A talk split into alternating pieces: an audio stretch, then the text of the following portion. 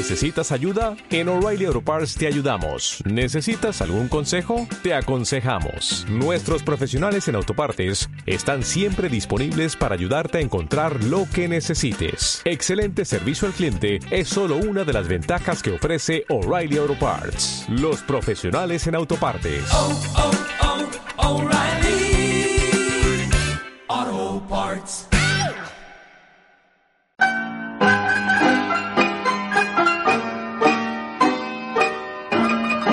Hoy os presentamos la píldora madrileña número 4, el escudo de armas de la Villa de Madrid.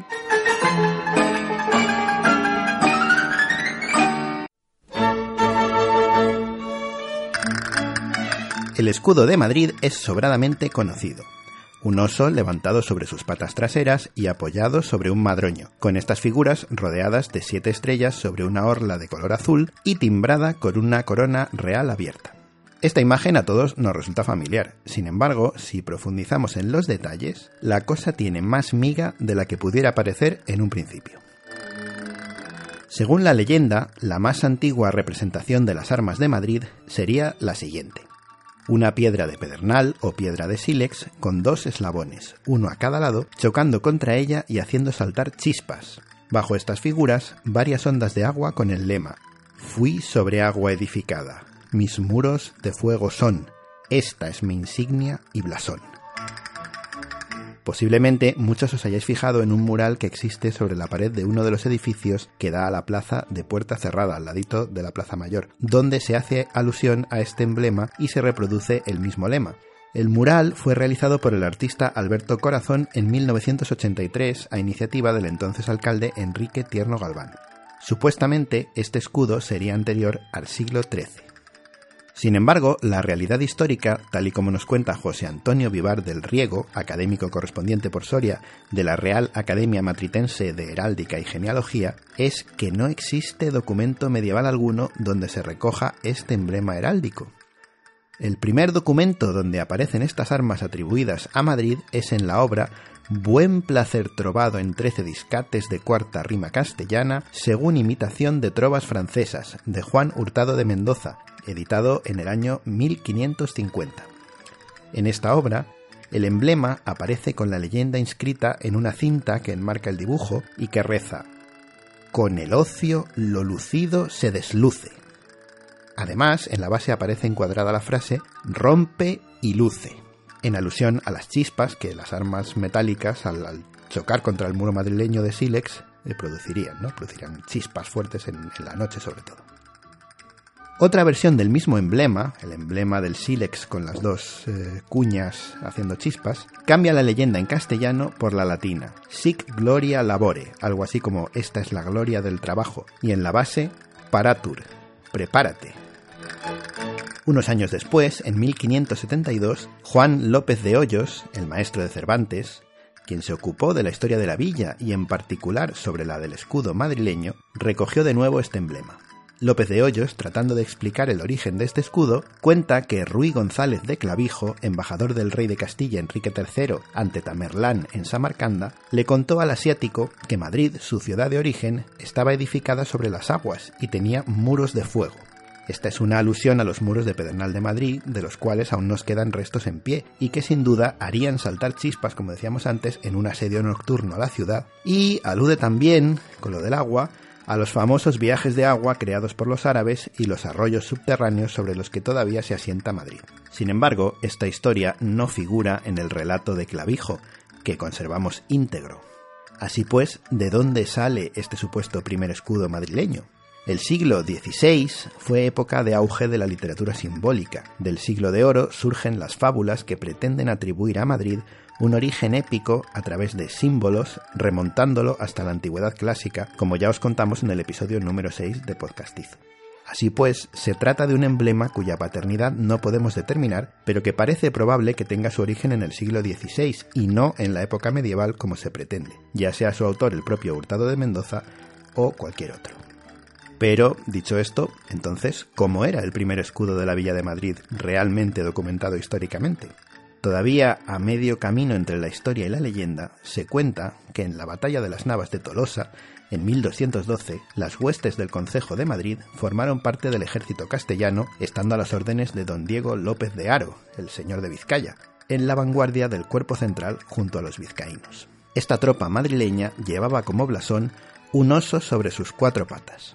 Recordemos que en aquella histórica batalla los madrileños intervenimos también de la mano de nuestro santo patrón, San Isidro, quien dicen se apareció como labriego para guiar a los castellanos por un paso escondido y secreto con la idea de sorprender a los sarracenos. Pues bien, lo cierto es que este detalle del oso no aparece recogido en texto alguno contemporáneo, sino en noticias dadas por historiadores dos siglos y medio después de aquella gran batalla. Sin embargo, el primer documento histórico donde se recoge, ahora ya sí, el escudo de Madrid es una escritura de avenencia entre el monasterio de Santa Leocadia de Toledo y la villa de Madrid, en la cual se conserva el sello de la villa. Y en él se muestra un oso pasante y terrazado, es decir, a cuatro patas sobre el suelo. El documento está fechado el 8 de julio de 1381 y esta sería la primera representación de las armas de la villa documentada históricamente y coincidente en este caso, este caso sí, con la leyenda de las Navas de Tolosa, un oso a cuatro patas. Este sería el primer símbolo de la villa de Madrid. ¿Por qué un oso como símbolo heráldico de Madrid? Los historiadores y cronistas clásicos han ofrecido todo tipo de explicaciones, de nuevo a caballo entre lo mitológico y lo histórico. Así se explicó que el oso aludiría a Ursaria, una supuesta ciudad de la antigüedad clásica que se pretendía correspondería con Madrid. Otra explicación nos relata que el oso representa la constelación de la Osa Menor y que se hace alusión a esta constelación debido a la fama de las escuelas de astronomía del Madrid árabe, o bien debido a los claros y célebres cielos madrileños, a las bondades de su clima o al buen aire de su tierra, en fin. De todas estas explicaciones surge uno de los mitos de nuestro escudo, ya que siguiendo la teoría de que el oso representa la osa menor, sería entonces más lógico pensar que no es oso, sino osa. Sin embargo, como hemos visto, nada prueba esta teoría más allá de la especulación histórica. Otra curiosa explicación que trata de justificar el porqué de un oso es la que relaciona el nombre de la tribu prerromana que ocupaba Madrid, los carpetanos, y la palabra latina carpentum, que significa carroza, de carroza carro, y el carro es el nombre con el que se conoce a la constelación de la Osa Menor. O sea que fijaos eh, el lío que montan para justificar lo del oso. Finalmente, una explicación quizá más plausible sea sencillamente la abundancia en el pasado de este animal plantígrado en nuestra tierra. Este dato está documentado en diversos escritos medievales y también en la Edad Moderna. Al parecer, al pobre oso le dieron caza en Madrid desde Alfonso XI hasta los Reyes Católicos, estos al parecer en el mismísimo Manzanares, ¿quién lo diría hoy en día, verdad? O Felipe II en el Monte del Pardo. Esto parece que está bien documentado. Sin embargo, en el siglo XVIII desaparece finalmente. En el siglo XVIII se da por extinguido el oso en Madrid y su entorno. Con respecto a las siete estrellas, lo primero es observar que en el sello donde se recoge la primera figura del oso madrileño no aparecen las siete estrellas sobre su cuerpo, como así se quiere hacer figurar en algunas representaciones del emblema primitivo. Parece lógico pensar que derivasen de la identificación de la osa con la osa menor, constelación con siete estrellas principales, como ya se ha comentado, surgida seguramente en el Renacimiento, ávido de mitos clásicos. La estrella polar se localizaría en la cola de la osa, Don José Antonio Álvarez y Baena, en su compendio histórico de las grandezas de la coronada Villa de Madrid, corte de la monarquía de España, obra del siglo XVIII, recoge la siguiente observación, continuando la tradición mitológica. Este, el oso, tenía dentro de su cuerpo las siete estrellas, como se comprueba del escudo que conserva todavía el ilustre cabildo eclesiástico que es, partido en cuatro cuarteles, los dos con dos castillos y los otros dos con las dos osas en acción de andar con las estrellas en la piel. Así, justifica la representación de las siete estrellas sobre el cuerpo del oso por conservarlas el escudo del cabildo eclesiástico de su tiempo. Sin embargo, no tenemos noticia de tal escudo eclesiástico con dos castillos y dos osos a cuatro patas en cuatro cuarteles, y parece más bien que quisiera hacerse eco de las teorías que explican la presencia del árbol o madroño, como luego veremos. Bueno, aquí hay que decir que hemos intentado buscar el escudo del Cabildo Eclesiástico con los amigos de la Almudena y de momento no lo hemos encontrado, pero si alguien sabe de su existencia, por favor que nos lo diga. Volviendo a López de Hoyos, en su Declaración de las Armas de Madrid, ya indica que las siete estrellas figuran en una orla de fondo azul en el escudo madrileño de su época. Lo cierto es que existe documentación sobre un acuerdo del Ayuntamiento de Madrid de 1548 donde se encomienda al procurador de la villa en las Cortes de Valladolid que solicitara del rey el mejoramiento de las armas de la villa, añadiendo la bordura de estrellas sobre fondo azul y una corona. La bordura representaría la limpieza del cielo de Madrid y la corona sería símbolo de acatamiento y lealtad al rey Carlos I. Conviene recordar que Madrid se alzó en armas contra este rey en la Guerra de las Comunidades, con lo que con este gesto quizá pretendiesen apaciguar las relaciones con Su Majestad, apenas pasados 26 años del fin de la Guerra Comunera. La petición consta en los cuadernos de Cortes, si bien no se concedió legalmente, debido a que el príncipe, el futuro Felipe II, que presidía aquellas cortes en nombre del rey, hubo de suspenderlas para partir con destino a Flandes junto a su padre.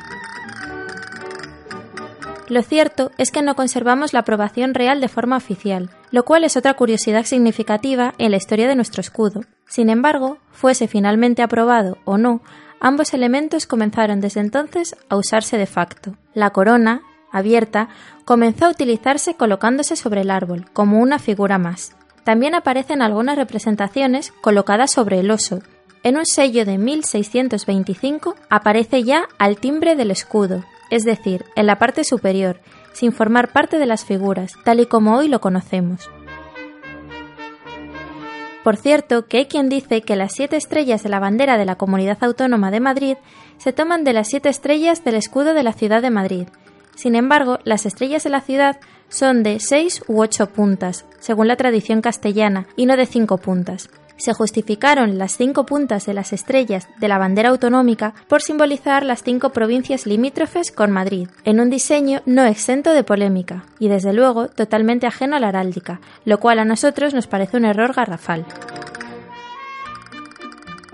Tratemos ahora del origen de la otra figura principal de nuestro escudo, el madroño, el 20 de marzo de 1498, el Concejo de Madrid otorgó un poder con objeto de ser representado en las próximas Cortes de Toledo. En este sello aparece por primera vez el oso de perfil encaramado a un árbol. El oso miraba hacia el lado izquierdo del escudo, es decir, a la derecha del observador, justo al revés de como está colocado actualmente. En representaciones posteriores, el oso adoptará ya su posición actual, mirando hacia el lado derecho del escudo, a la izquierda del observador. Por su parte, el árbol, lejos de identificarse como madroño, es indistinguible de cualquier otro árbol.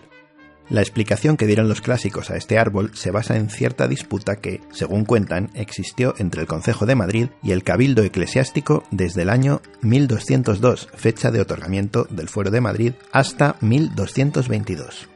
La disputa se produjo a causa de ciertos derechos de aprovechamiento de los montes y pastos. Esta encendida disputa se solventaría cuando accedieron a repartirse el aprovechamiento, correspondiendo al cabildo eclesiástico la explotación de los pastos y al Concejo de Madrid los pies de árbol. De esta manera, como recuerdo y símbolo del compromiso, el cabildo mantendría el oso pasante en su escudo, es decir, a cuatro patas sobre el pasto, mientras que el concejo lo modificaría introduciendo un árbol y haciendo que el oso se apoyase sobre él, representando su dominio sobre los bosques. De nuevo, la historia tiene ciertas lagunas que la hacen poco verosímil. En primer lugar, no se conserva documentación alguna de dicho pleito. Esto, sin embargo, no sería óbice para que la historia fuese verosímil. Sin embargo, el hecho de que en un sello del concejo del siglo XIV, como es el del año de 1381 que ya hemos descrito, aparezca el oso sin árbol alguno, hace que esta historia sea más que dudosa. En cuanto a la identificación del árbol con un madroño, la razón que se esgrime de forma más habitual al respecto es la de que el madroño abundaba en los montes madrileños. Pues bien, si bien es cierto que el madroño, cuyo nombre científico es Arbutus unedo, es oriundo de la región mediterránea y abundante en España, no es especialmente numeroso en la provincia de Madrid, donde no se da de forma espontánea. Además, el madroño es un arbusto y no un árbol, que es lo que se representa en el escudo de Madrid. Álvarez y Baena apunta aquí una ingeniosa idea para justificar la presencia del madroño en nuestro escudo. El por qué escogieron al madroño primero que a otro no lo sé, pero sería sin duda porque las hojas de este son eficacísimo remedio contra la peste, según la opinión de los comentadores de Dioscórides, para significar el poco estrago que éstas hacen en este pueblo. Lo cierto es que se cuenta que el rey y emperador Carlos I se curó en Madrid de unas fiebres cuartanas, peste tan temida entonces, gracias a una infusión de hojas de madroño. De nuevo, una explicación más sencilla nos la aporta Vivar del Riego, basándose sencillamente en la similitud fonética entre Madroño y Madrid. El medioevo, también una época eminentemente simbólica, utilizaba este tipo de analogías o falsas etimologías con mucha frecuencia en temas heráldicos. Este tipo de práctica se conoce como la heráldica parlante, donde el símbolo alude a lo significado sencillamente por la proximidad fonética. Esta debe ser seguramente la razón real de por qué se identifica con el madroño el árbol de nuestro escudo. Pues bien, este fue nuestro escudo definitivamente establecido sin sufrir variación alguna, de no ser por alguna ornamentación decorativa externa, de moda según las épocas, o ciertos detalles como por ejemplo un manantial de agua surgiendo en el suelo al pie del árbol, que en ocasiones se dibuja en alusión a las aguas subterráneas de Madrid ya mencionadas. Sin embargo, en el siglo XIX se modificó el escudo, concretamente en 1850, cuando el ayuntamiento estableció un escudo tripartito añadiéndose dos figuras, un dragón o grifo y una corona cívica. Sara Black nos cuenta de dónde sale.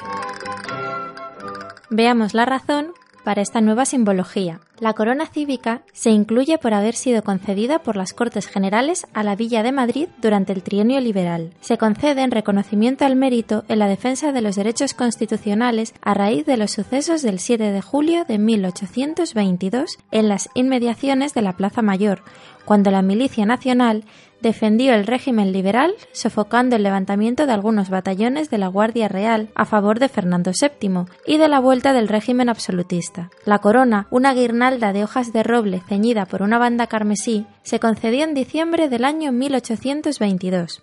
Pasarán 28 años hasta que finalmente se incorpore al escudo, al oponerse a ello las fuerzas conservadoras. Esta acción, descrita en el episodio nacional de Galdós titulado precisamente 7 de julio, se recuerda en una lápida en la calle del 7 de julio, antes llamada Calle de la Amargura, que es una de las calles que da acceso a la Plaza Mayor. En el programa número 42 de Podcastizo, Historia de la Plaza Mayor, tratamos este tema con mayor profundidad. Por su parte, la figura del dragón se ha identificado como un símbolo de Madrid de forma algo difusa desde el siglo XVI, aunque no era un símbolo oficial, se utilizaba de forma ornamental con cierta frecuencia. Se trata en este caso de otro de los intentos surgidos en época renacentista para relacionar la simbología clásica con la ciudad. De nuevo, tenemos que referirnos a la obra de López de Hoyos, quien cuenta que en ciertas obras llevadas a cabo en 1569 en la Puerta Cerrada, una de las puertas de la muralla de Madrid, a la altura de la actual plaza homónima, Apareció en ella la figura labrada en piedra de un dragón, que había permanecido oculta hasta entonces. En realidad no era un dragón, sino una serpiente. Sin embargo, aquel descubrimiento se utilizó nuevamente como argumento a favor del pretendido origen griego de la ciudad de Madrid. El dragón de la Cólquida es un ser mitológico al que se enfrentaron Jasón y los argonautas. Medea hizo que durmiese, mientras Jasón robaba el famoso vellocino de oro. Este dragón a veces es denominado serpiente en la mitología, y la Cólquida es una región que coincide con la actual Georgia en el Cáucaso, siendo un territorio relacionado con el antiguo reino de Iberia, que existió en esa zona. Además, el vellocino de oro es el símbolo de la Orden del Toisón de Oro, orden de origen flamenco ligada a los Habsburgo, y que hoy en día es la máxima distinción de la corona española. No obstante, hay que resaltar que en el nuevo escudo se incluyó en realidad un grifo, y no un dragón, quizá por resultar más heroica la figura del primero, o quizá por simple confusión. El nuevo escudo estaría vigente desde 1850 hasta 1967. Aún puede verse en muchos lugares de Madrid. Únicamente sufriría alteraciones en la corona, pasando a ser mural durante los periodos republicanos y cambiando de corona real abierta, la más tradicional, a cerrada con diademas para volver de nuevo a la abierta. En 1961, un informe de la Real Academia de la Historia muestra el poco soporte histórico del dragón como símbolo de Madrid y el pasajero episodio que justificaba la corona cívica, que además rememoraba una victoria liberal, y se apela al restablecimiento de las armas tradicionales de la villa. Finalmente, se aprueba su recuperación en el Pleno del Ayuntamiento celebrado el 28 de abril de 1967, si bien se hizo sin el preceptivo informe definitivo de la mencionada Real Academia y también sin la entonces necesaria aprobación gubernativa. Aunque hay quien lo justifica en que en realidad se trata de la rehabilitación del escudo tradicional, hasta el día de hoy sigue sin solventarse este defecto burocrático, lo que sin duda constituye otra anécdota destacable en la historia de nuestro escudo de la villa. Coincidiendo con la recuperación del escudo histórico, el ayuntamiento encargó una estatua con las armas de Madrid, el oso y el madroño, al escultor Antonio Navarro Santa Fe, discípulo de segunda generación de la escuela de Benlliure. Se inauguró el 19 de enero de 1967, colocándose en la Puerta del Sol entre la calle de Alcalá y la carrera de San Jerónimo. A partir de 1986 se situó en la confluencia con la calle del Carmen. Por fin, en 2009, se desplazó a su lugar actual, en el nacimiento de la calle de Alcalá. Según nos cuenta nuestro amigo Sergio del blog de Madrid a la Nube, al que todos conocéis, Santa Fe bautizó al oso de su escultura como Felipe, en honor a un oso que había por aquel entonces en el Parque de Fieras del Retiro, y también por ser el protagonista de la zarzuela La Revoltosa, la de ¡Ay, Felipe de mi vida! de su buen amigo Ruperto Chapi. Así pues, el escultor hizo un oso y no una osa, aunque pueda ser osa la del escudo de Madrid, como hemos comentado. Es interesante comentar que este escultor realizó también la estatua del oso, símbolo de Berlín, que se encuentra en el parque madrileño dedicado a la capital alemana. Vamos, que se le daba aquello de los osos a nuestro amigo. Como es sabido, la representación más antigua que se conserva del escudo madrileño en piedra posiblemente sea el magnífico escudo de la antigua Casa del Pastor de 1650. Está situado en la casa de nueva construcción sobre el solar de la antigua, en la calle de Segovia a la altura del número 21, junto al viaducto. Para terminar esta píldora madrileña debemos mencionar el logotipo minimalista del escudo aprobado en 2004, con algunas modificaciones posteriores. Es el famoso logotipo en azul que vemos profusamente por toda la ciudad en nuestros días. No sustituye al escudo oficial, sino que pretende imprimir un aire moderno y simplista para determinados usos, aunque a nuestro juicio carece de gusto y desmerece la belleza y antigua historia de nuestro escudo. Así pues, despedimos esta píldora madrileña con la descripción en términos heráldicos de nuestro escudo. De plata, una osa de sable apoyada en un madroño de sinople o natural, frutado de gules, bordura de azur cargada de siete estrellas de plata, al timbre, corona real abierta. Esperamos que os haya gustado esta píldora madrileña y si es así, no olvidéis compartirla, puntuarnos en iTunes, comentarnos en iVoox o ponernos también me gusta en iVoox. En fin, todas estas cosas que nos ayudan mucho, nos hacen destacar entre todos los podcasts y eh, merece la pena saber que estáis ahí al otro lado, que a nosotros también nos gusta saber de vosotros. Así que hasta la próxima píldora madrileña. Adiós.